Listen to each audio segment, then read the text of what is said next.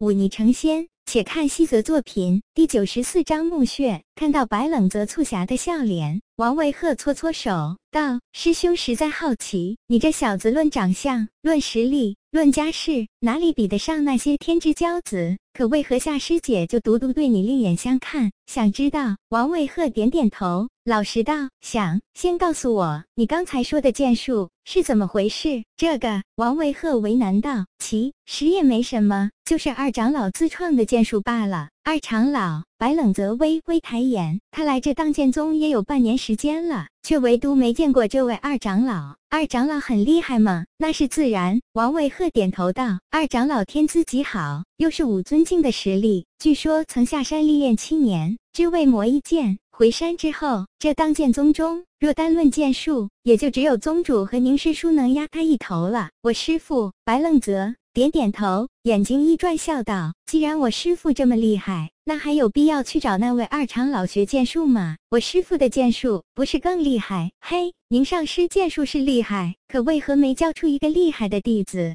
王卫鹤撇嘴道：“他剑术高妙，被宗主评价为剑术之英天上有。可身为师父，自己厉害有什么用？那些弟子一个个毫无出奇之处，每次论剑都是垫底，所用宣里出庸才。这句话。”倒也不算冤枉了。他说完这句话，王维鹤看了看白冷泽，看到他嘴角带着一抹冷笑，赶忙改口道：“当然了，这些人不包括白师弟。好了，那你倒说说这位二长老的剑术到底有何出彩之处？”王维鹤略一沉吟，说道：“若非要说有何过人之处，那便是博百家之长。何解？”二长老曾在七年历练时去了天下各处门派讨教，归来后将各派的一些精妙招式融入自己的剑术中。所以，若之论剑术精妙，二长老的剑术那是妙到毫巅。剑术都有自己独特的运气法门，将各个派的精妙招数掺杂在一起，这样的剑术看似招式精妙，恐怕威力却要差上许多吧。这便是二长老的厉害之处了。王维鹤叹息一声：“二长老并无弟子。”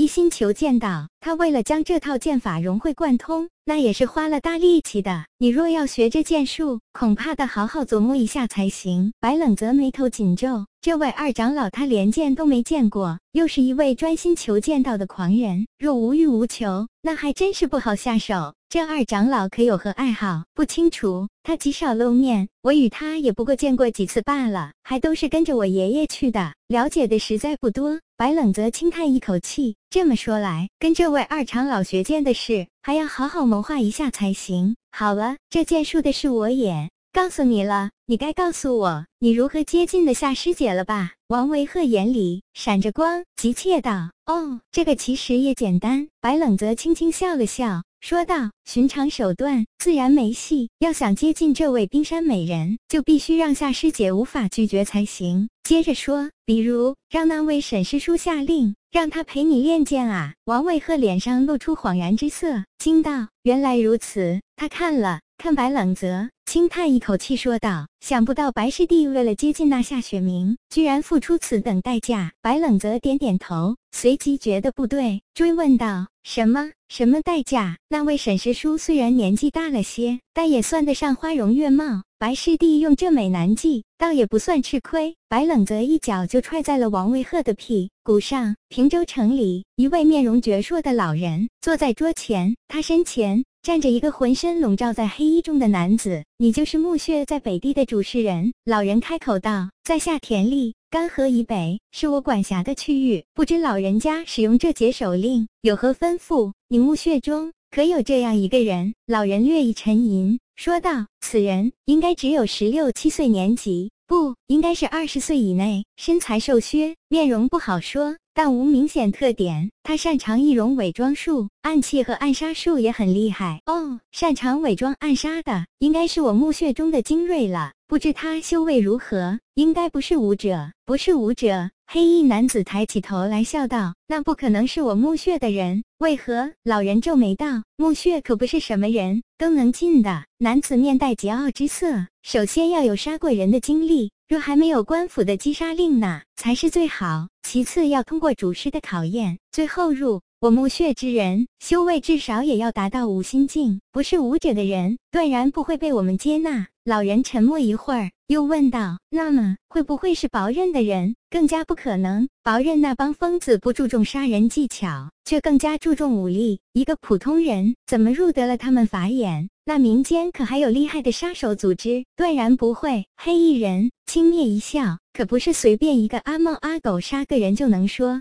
自己是杀手的，至于杀手组织，哈，他们也配？老者长呼一口气，那你替我查一下这个人。这人名字叫做吴大志，是林州人。原来还有一个老父亲相依为命，后来父亲跳河溺亡，他便进了林州李府当仆人。林州李府惨案，你一查就可以知道。我不管别的，只要能查出此人就好。查到是就地杀死，还是带来送到你这边，随便。老人挥了挥手，但他必须死。黑衣人拱了拱手，转身离开。老者揉了揉额头，低声道：“行了，你出来吧。”房间内门被推开，一个男子走了出来，正是那位鱼捕神。你说这墓穴的人能查到线索？你确定吗？陈长老放心。雨心元笑着说道：“其实这吴大志的身份已经确认，现在只差找到人了。那些杀手可不知会杀人，寻踪找人同样是一把好手。最关键的是。”他们做事毫无忌惮，不择手段，只要给钱就好。这可比我这当差的方便多了。二长老陈赫点点头说道：“这事就交给你了。这手令你拿着，我那侄子伤势略好了些，我需送他回门派疗养。若有进展，你便派个人拿着这手令到当剑宗找我。”雨心远点头接过手令，只见这手令乃是精铁打造，上面刻着一把贯穿山峦的利剑，只是看这图案，都觉得迎面一股锐气袭来，锋芒毕露。